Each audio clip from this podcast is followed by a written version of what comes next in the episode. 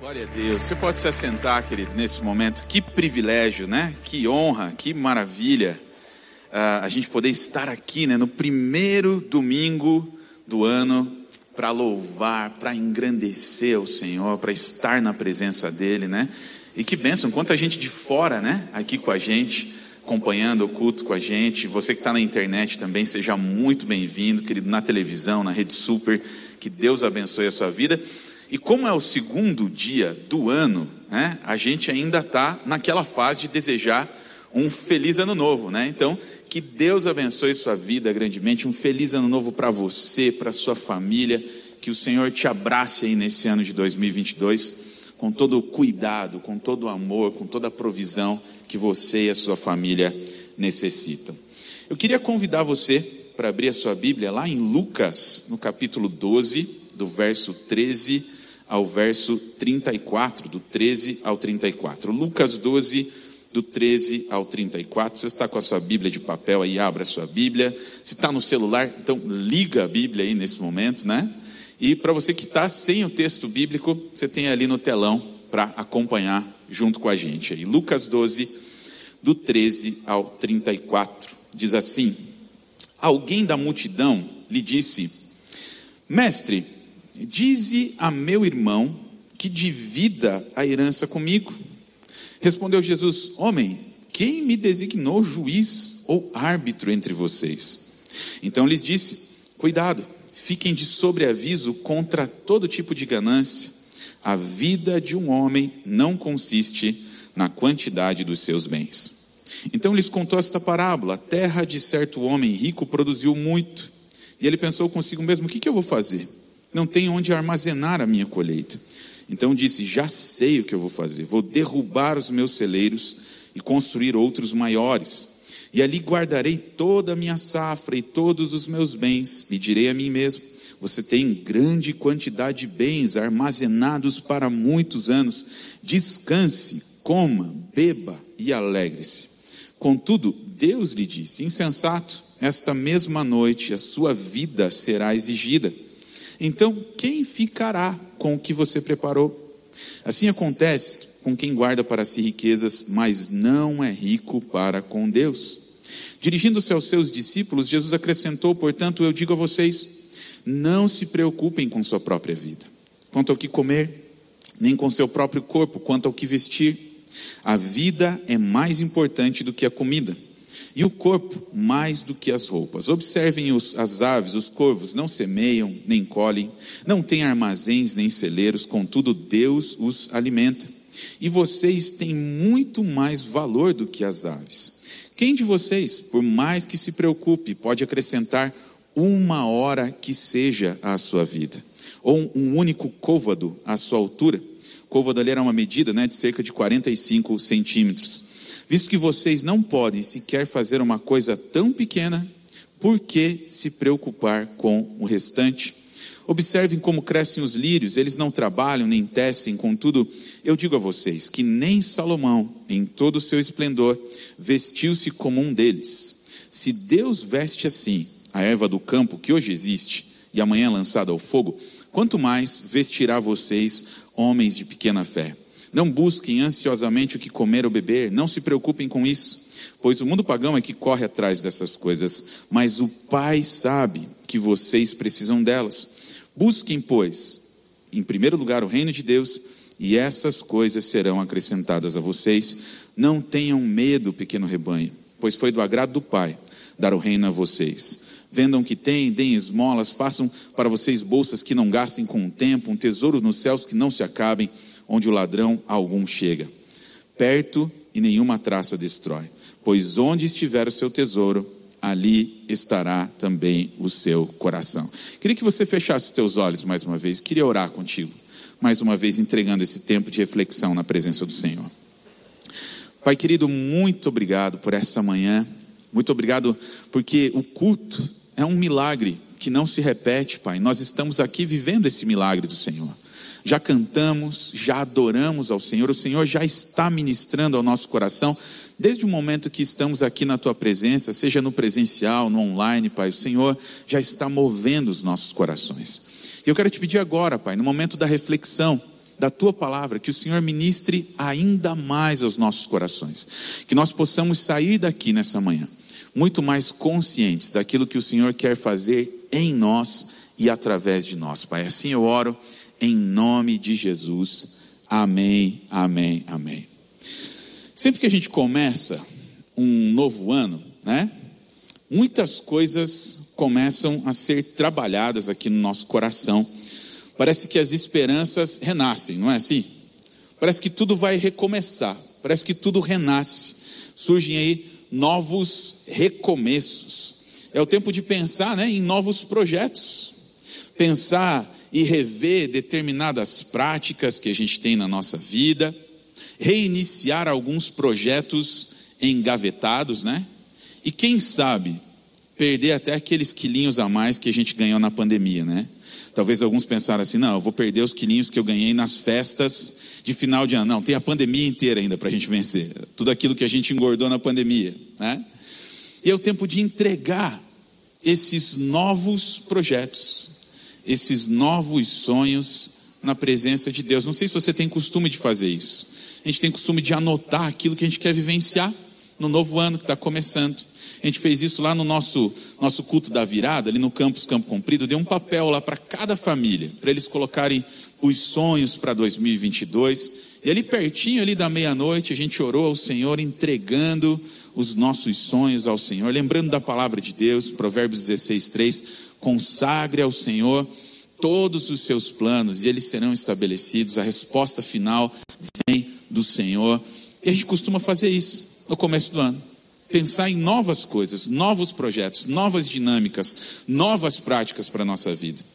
Mas sabe, tem, tem algo novo no ano de 2022. Eu noto, muita gente nota, e eu creio que você também já notou.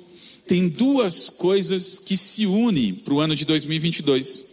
A expectativa normal já do novo ano, de algo que está surgindo, que a gente vai poder vivenciar, mas também a expectativa da retomada de várias atividades no, no pós-Covid. A gente está chegando aí, em nome de Jesus, né? No final da pandemia, a gente está começando a ver as coisas florescendo de novo, e se une tanto a expectativa do novo ano, como a expectativa de uma retomada mesmo, de um grande reinício, de um grande reset, né? Que o mundo está esperando para vivenciar nesses quase dois anos que a gente ficou basicamente é, no pause da vida. E são novos desafios mesmo. Desafios de recomeçar, desafios de reconstruir um mundo que não vai mais ser o mesmo. Desafios sociais, desafios relacionais. Eu não sei se você já ouviu falar num termo que apareceu aí durante a pandemia, aquilo que as pessoas estão chamando de o grande reset. Há um consenso aí no universo econômico do mundo inteiro, uma necessidade de reiniciar a economia. As pessoas estão esperando isso. Isso mesmo, reiniciar a economia. Lá em 2020, em junho de 2020, o Fórum Econômico Mundial criou um documento chamado O Grande Reset, The Great Reset. E a ideia central é a união dos países em busca de um mundo mais sustentável, mais justo, mais forte. Então, o mundo inteiro nesse início de 2022, está nessa expectativa grande no coração. Como é que vai ser o ano? Como é que vai ser o pós-Covid? Uma oportunidade para a gente reiniciar grandes coisas, reiniciar novas coisas. Só que, como um discípulo de Jesus, como um discípulo de Jesus, começa o ano, tem toda essa expectativa no mundo desse reset, desse reinício, mas como é que um discípulo de Jesus olha para todas estas coisas que estão acontecendo ao seu redor. Como é que aquele que crê em Jesus, aquele que segue os valores do reino de Deus, como é que ele vai andar neste mundo em 2022, nessa expectativa de reiniciar tudo, olhando para quem? Ele vai olhar para os desafios, ele vai olhar para a necessidade de um grande reset econômico, ele vai olhar para a economia, ele vai olhar para a confiança em Deus. Sabe, uma das coisas que a gente pode entender nessa manhã aqui, que Deus, Ele mesmo, Ele é o grande especialista em reiniciar as coisas, ainda que ela esteja no caos. O caos ela é matéria-prima para Deus transformar tudo em bênção. E no texto que a gente leu aqui, Deus nos dá uma grande oportunidade de revisarmos o nosso olhar sobre aquilo que a gente não tem controle. Uma das coisas que a pandemia trouxe para a gente foi isso. Nós não temos o controle de absolutamente nada. Mas sabe quem tem? Deus tem o controle de todas as coisas. E quais são as lições que eu posso tirar desse texto? Eu quero te encorajar nesse início de um novo ano aí a começar reiniciando os seus propósitos diante de Deus, revendo alguns valores e colocando isso como base para que eu, para que você, para que nós possamos andar com as prioridades no lugar certo, com as prioridades do reino na nossa vida, rever conceitos e aplicá-los aqui de forma prática na vida e na família. Primeira coisa que eu aprendo quando eu olho para esse texto aqui é uma necessidade para a gente reiniciar. Eu preciso trocar uma maneira de viver que talvez eu tenha estabelecido por muito tempo por uma nova forma de viver. E a primeira coisa que a gente precisa trocar é: troque o existir pelo viver. Troque o existir pelo viver. Está começando um ano. Troque o existir pelo viver. Jesus, no momento em que ele está ensinando essas pessoas, aqui no texto que a gente leu, ele é interpelado ali por alguém que lhe pergunta sobre uma herança no meio de um ensinamento de Jesus, vem uma pessoa, ele vem um cara e chega com essa pergunta para Jesus. É mais ou menos assim: Ó oh, Jesus, eu estou aqui ouvindo os seus ensinamentos, sim, eu estou ouvindo, mas eu quero saber sobre grana. Tem um negócio aqui que está incomodando meu coração. Tem uma herança aqui para ser é, disponibilizada, distribuída, e o problema agora é grana. Eu quero saber como é que o Senhor vai me ajudar nisso aqui. Olha o que o contexto que Jesus está ensinando sobre os valores do reino de Deus. E ele não está com a cabeça nisso, essa pessoa que vem interpelar Jesus.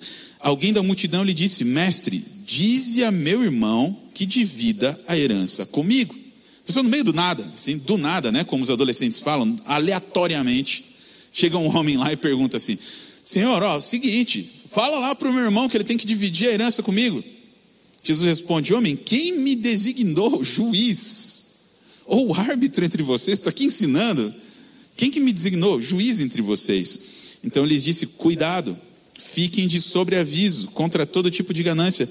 A vida de um homem não consiste na quantidade dos seus bens. E aí ele começa a falar sobre a parábola desse homem que tinha os seus celeiros e construiu maiores e construíram maiores, até que Deus lhe pediu a sua vida não só como juízo, mas também pedir contas da sua vida, o que, que ele fez da sua vida. A ideia da parábola aqui é trazer um ensinamento para a gente com histórias do cotidiano. É a estratégia de Jesus para ensinar sobre o reino. Jesus ele traz essa parábola para ensinar uma moral da história sobre aquilo que o homem da multidão está lhe interpelando ali naquele momento. Fala para o meu irmão dividir a herança comigo. Só que a resposta de Jesus fica clara lá no versículo 15. A vida de um homem não consiste na quantidade dos seus bens. Uma das características mais marcantes que a gente tem no mundo contemporâneo, você sabe qual é? Ela muitas vezes é organizadora até da nossa própria vida: o consumo.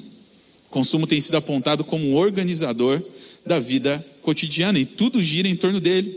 É como se o mundo de hoje gritasse em alto e bom som: Diga-me o que consomes, e eu te direi quem és. E o ser está intimamente ligado com o ter. Olha que ah, o nosso mundo transformou o ser humano.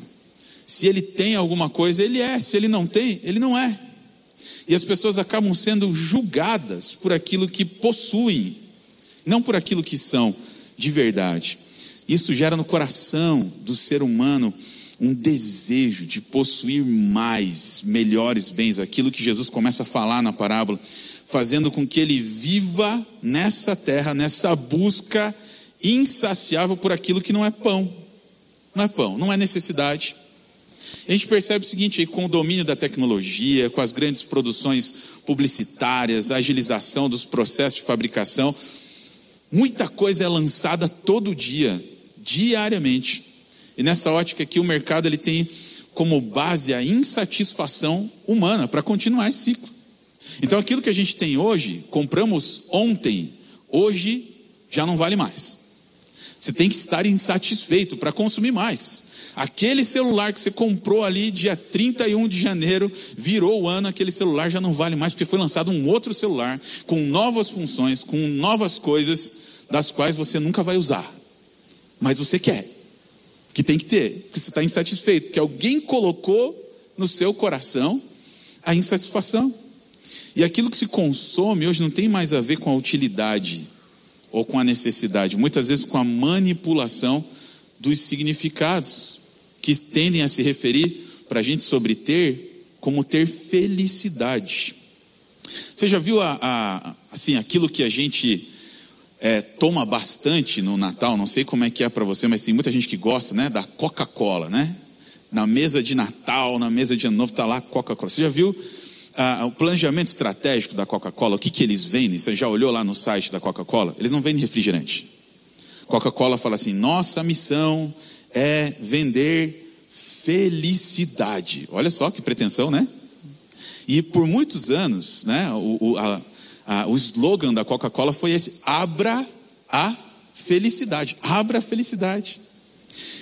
Em resumo, possuir determinada coisa é ter felicidade. Agora, a gente deseja coisas que logo vão perder o significado, pois são deste mundo. A gente anseia por coisas que depois de um rápido tempo ficará lá esquecida nos nossos armários sem utilidade. E o que Jesus está dizendo aqui é que a vida, a vida, ela não consiste em apenas ajuntar, amontoar tesouros. Eu sei que para muitas pessoas fizeram um propósito que no ano de 2022, o que, que eu quero? Quero ficar rico, quero ficar milionário. Não tem problema a gente ter dinheiro ou desejar coisas boas, mas o nosso coração não pode estar somente nisso. A vida que Jesus nos deu é muito maior do que todas essas coisas que a gente tem à nossa disposição, e a vida é muito maior do que só trabalhar para pagar boletos. Parece que o propósito da vida é só esse, né? Para algumas pessoas, trabalho, trabalho, trabalho, para quê? Para pagar os boletos. Mas o propósito da vida é muito maior. Em algum ponto da jornada, em algum ponto da vida, a gente vai ter que colocar as coisas no seu devido lugar. E o melhor lugar para a gente depositar as nossas coisas é aos pés de Cristo. Jesus ele está mostrando a alienação que esse homem tem em relação à pergunta: o que, que é a vida? O que, que é a vida? Tem muitas pessoas apenas existindo e não vivendo. Existe uma diferença muito grande entre existir e viver. Muita gente que só está pagando boleto e entendendo que o único sentido da vida é possuir, ter. E Jesus mostra que este homem da parábola, sabe o que ele é? Ele é um alienado. Já ouviu essa expressão? A gente usa para algumas pessoas, aquela pessoa ali é uma alienada. O que é um alienado? Uma característica do ser humano que, individualizado ali nas suas próprias buscas, ele perde a consciência da sua identidade, da sua vocação, por que, que eu estou vivendo. Ele perde a consciência da brevidade da vida, que ela está passando muito rápido. É gente que está existindo, está só existindo, mas não sabe o que é viver. A vida ela é breve. O que Jesus está tentando ensinar aqui é que um dia, a gente não gosta de falar isso, mas um dia a morte vai bater na nossa porta. Um dia a gente vai, como a gente costuma dizer no popular, né? um dia a gente vai vestir o paletó de madeira. Um dia a gente vai bater as botas. Um dia vão chamar a nossa senha lá na eternidade. Tudo aquilo que a gente construiu vai passar. Entenda, eu não estou dizendo que agora também a gente tem que sair por aí vivendo uma vida de qualquer maneira, não é isso. Mas que quando a prioridade é só o possuir, quando a prioridade é só o possuir, o amor vira uma opção. Você precisa conquistar aquilo que o dinheiro não compra. Caso contrário, você vai ser um miserável, ainda que seja um milionário.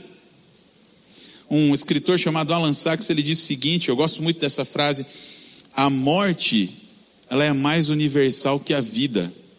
Por quê? Porque todo mundo vai morrer, todo mundo morre. Mas nem todo mundo vive. Tem pessoa que entende claramente que um dia ela vai morrer. Mas será que ela viveu? É isso que Jesus está tentando colocar nessa parábola. Se a gente soubesse, se chegasse hoje para você, começando esse ano aqui de 2022, um anjo do céu, alguém dotado de uma capacidade assim sobrenatural para dizer qual vai ser o dia da sua morte. E esse ser espiritual enviado por Deus chegasse para você e falasse assim: Olha, Fulano, você vai morrer daqui 10 anos, dia 2 de janeiro de 2032, está marcada a sua morte. Se você soubesse que você ia morrer daqui a 10 anos, quais seriam as suas prioridades? Se você soubesse que você ia morrer daqui a 10 anos, Ó, tá marcada a minha data, vou morrer. Como é que seria a sua vida? Eu tenho certeza que as coisas que a gente colocou lá no papel para o ano de 2022, 2023, iriam mudar tudo.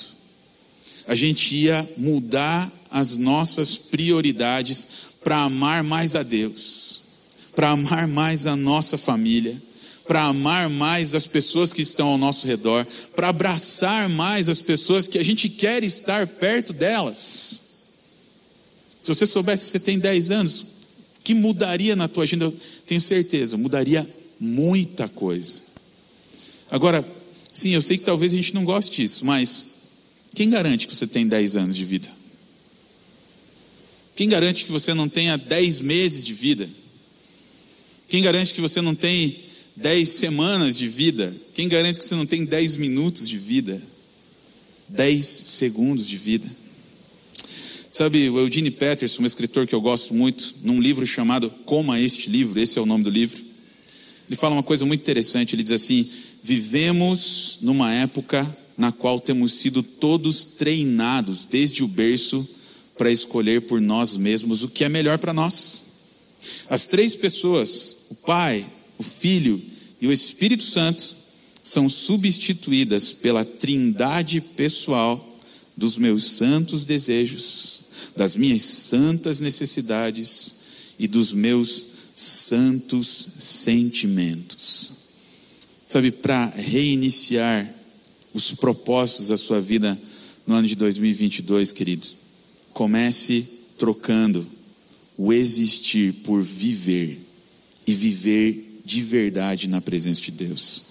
Segunda coisa que eu aprendo nesse texto, troque a ansiedade pela confiança. Troque a ansiedade pela confiança. Troque o existir pelo viver, mas troque a ansiedade pela confiança. Nesse grande reset aí que o mundo está planejando, a gente olha para as, algumas notícias, né, as notícias da economia principalmente, e elas não são boas. A gente vai ver uma notícia assim: pandemia deflagra crise econômica mundial. Uma segunda notícia aqui do G1. Banco Mundial prevê nove anos, nove anos de efeito negativo da pandemia sobre emprego e salário no Brasil. A gente está começando um ano e começa a ver essas notícias, e quando você olha para essas notícias, qual que é a consequência mais natural quando a gente olha para essas notícias? Sabe qual é a consequência mais natural? Ansiedade a gente fica ansioso. Meu Deus do céu, o que, que vai ser da minha vida? O que, que vai ser das minhas finanças? Que, que vai ser da minha família? Né? E a gente começa ali gerar uma grande ansiedade no coração. Eu costumo dizer que ansiedade é excesso de futuro no coração. Ansiedade você fica, ah, meu Deus do céu, o que, que vai acontecer? O que, que vai acontecer? Enche o coração com um futuro que a gente não tem na mão. Mas aí a gente também tem, em contrapartida a todas essas notícias, algumas coisas que são constatação aqui no universo do povo brasileiro. A OMS diz que os brasileiros são os mais ansiosos do mundo. Os brasileiros são os mais ansiosos do mundo. E diante da pandemia, a ansiedade, numa das notícias aqui, é o transtorno mais comum entre os brasileiros. E talvez você já saiba o que eu vou falar, e aí você já está pensando no que eu vou falar e pensando assim: puxa, pastor, mas é fácil dizer aí do púlpito, largue a ansiedade, tire toda a ansiedade do lado. Eu sei, tem vários tipos de ansiedade, e a gente precisa pensar em tudo isso. Aquela ansiedade normal, que é a reação humana diante de situações simples da vida, sem grandes prejuízos aqui à saúde psíquica, saúde emocional. Mas tem aquela ansiedade que é patológica, uma doença, um transtorno, uma desordem mental que prejudica a vida de uma pessoa. Mas tem outros tipos de ansiedade, como a realista, medo de algo existente, que pode acontecer de verdade. A moral, medo de ser punido pelo sentimento de culpa, e muitas vezes culpa até por não conseguir sustentar a família. Eu vejo isso na vida de alguns homens. Mas também tem aquela ansiedade neurótica. Conhece a ansiedade neurótica? O medo de algo que não pode ou que nem vai existir. E a nossa mente se projeta lá no futuro e a gente tem medo de algo que nem aconteceu ainda e que nem tem a possibilidade de acontecer. E a gente considera isso. A ansiedade é o mal do século. Nunca houve um nível de preocupação tão grande como no nosso tempo. Só que no texto que a gente leu, Jesus ele pede que venhamos trocar a nossa ansiedade pela confiança no Pai. Mudar de perspectiva. Ele nos incentiva isso usando a palavra observe. Olha lá no texto, versículo 24. Observem as aves, os corvos, não semeiam, não colhem, não têm armazéns nem celeiros, contudo, Deus os alimenta. E vocês têm muito mais valor do que as aves. Verso 27, observem como crescem os lírios. Eles não trabalham nem tecem, contudo, eu digo a vocês que nem Salomão, em todo o seu esplendor, se vestiu como um deles. 28, se Deus veste assim a erva do campo, que hoje existe, amanhã, amanhã é lançada no fogo, quanto mais vestirá vocês, homens de pequena fé. Jesus ele nos dá um alerta nesse texto aqui, muito interessante para todos nós. A gente vai sentir essa ansiedade que o mundo muitas vezes sente, vai olhar para as notícias, vai encher o coração de futuro do qual a gente não tem nas mãos. E aí Jesus fala para a gente assim: ei, observe. Observe o quê?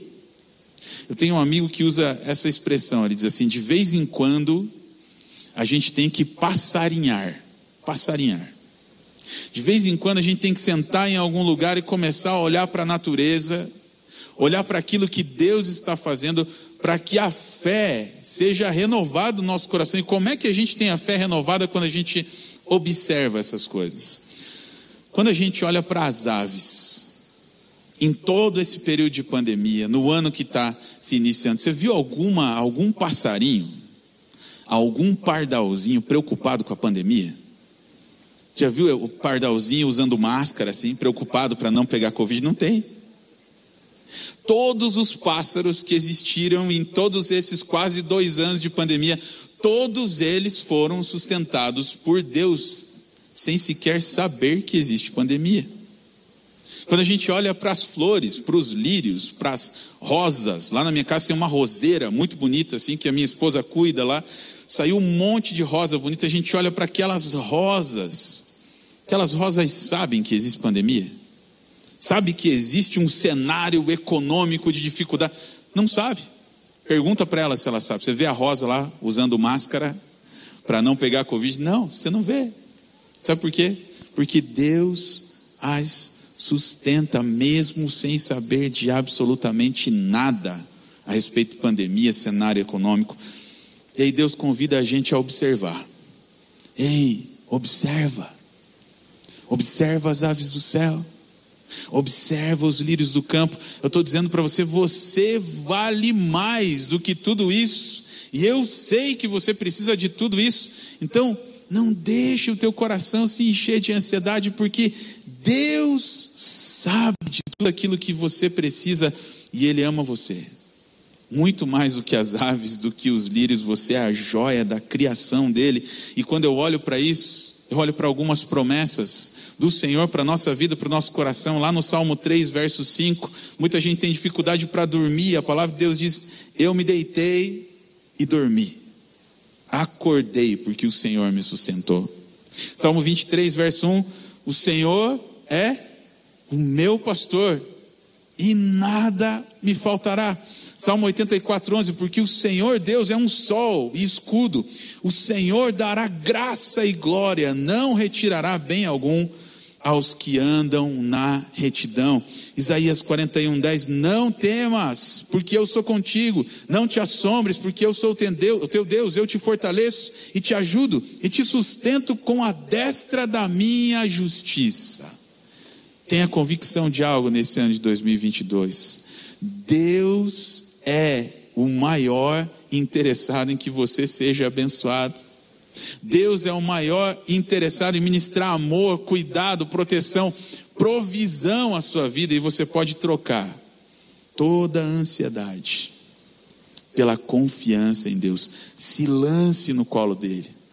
Se lance no colo dele. Permita-se ser filho. Qual que é a função de um filho? Ser filho. Seja filho de Deus no ano de 2022.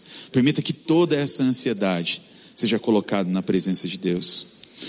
Número 3, terceira coisa que eu aprendo com esse texto: troque a preocupação pelo reino.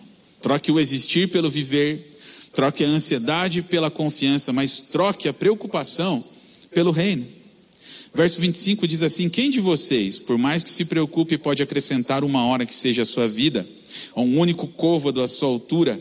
Visto que vocês não podem sequer fazer uma coisa tão pequena, por que se preocupar com o restante? Não busquem ansiosamente o que comer ou o que beber. Não se preocupem com isso, pois o mundo pagão é que corre atrás dessas coisas. Mas o Pai sabe que vocês precisam delas. Busquem, pois, o reino de Deus, e essas coisas serão acrescentadas a vocês. Duas palavras que me impactam muito nesses versículos que a gente acabou de ler. Primeiro, o Pai sabe. O Pai sabe. Não é qualquer pessoa que a Bíblia está apresentando para a gente, está apresentando o nosso Pai, o nosso maior Pai. E assim como você tem filhos e faz o que pode, faz o melhor pela vida dos seus filhos, como pai, como mãe, Deus olha para nós da mesma forma. E Ele sabe de tudo aquilo que você necessita no ano de 2022. E Ele está dizendo o seguinte para você: em vez de nutrir a preocupação no seu coração, faz o seguinte: troque a preocupação pelo reino, o reino de Deus e a sua vontade. As pessoas costumam olhar para esse texto da seguinte forma: eu vou fazer as coisas no reino, causa, e o efeito é o seguinte: Deus vai me dar todas as coisas. Eu vou fazer pelo reino ao mesmo tempo que Deus me torna um milionário. Tem uma teologia que fala isso.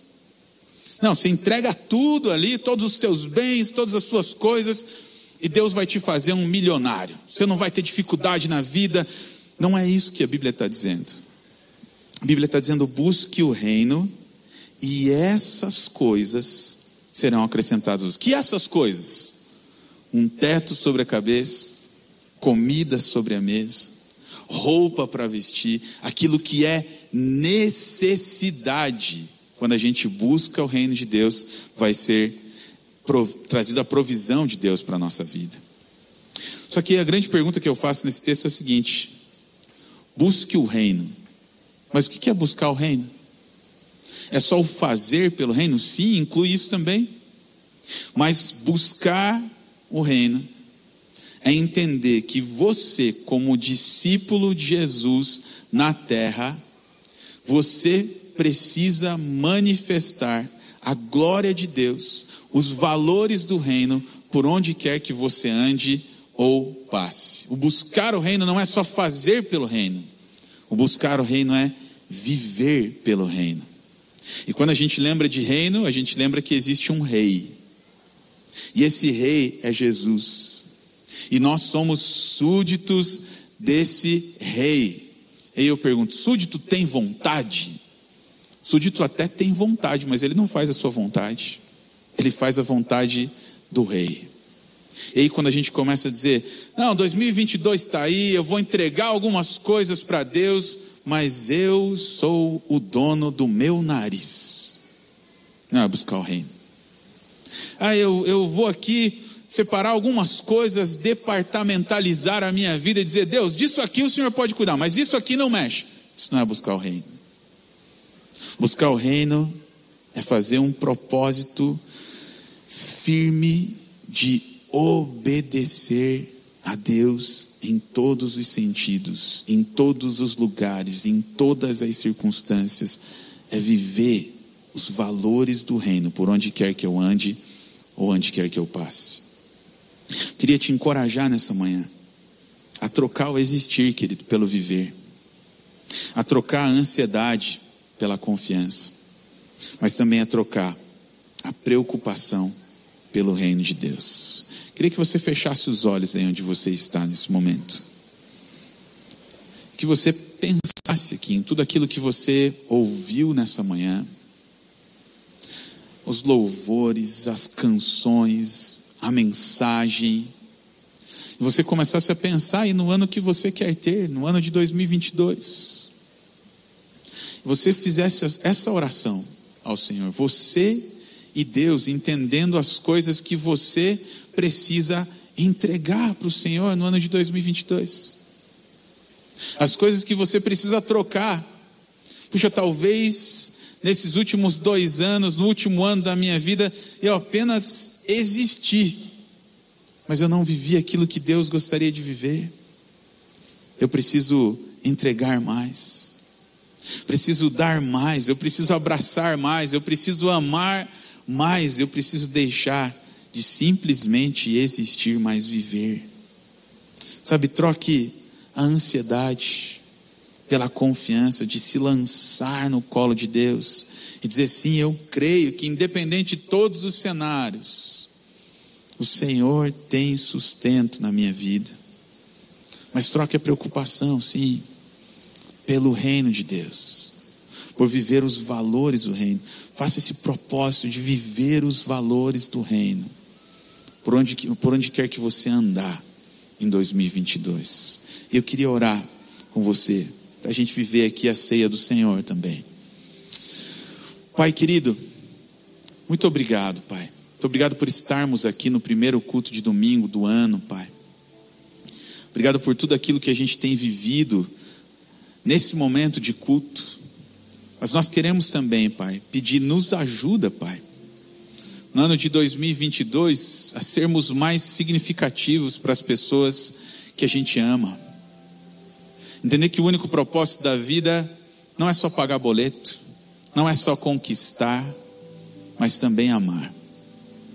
Nos ajuda a olhar para todas as coisas que estão ao nosso redor e trocar a ansiedade pela confiança, a trocar a preocupação pelo reino, Pai querido e que cada um aqui nessa manhã, Pai, seja colocando seu coração na presença do Senhor. Depondo literalmente aos teus pés, Pai, algumas coisas que precisam ser trocadas diante da cruz, Pai. Então toma as nossas vidas nas tuas mãos. Nos abençoa nessa manhã, assim como oramos no começo. Que o Senhor coloque no nosso coração aquilo que a gente precisa ser, a consciência daquilo que o Senhor quer fazer em nós e através de nós, Pai. Então, abençoa a nossa vida, é isso que eu te peço, Pai. No nome de Jesus, Senhor. Amém, amém, amém.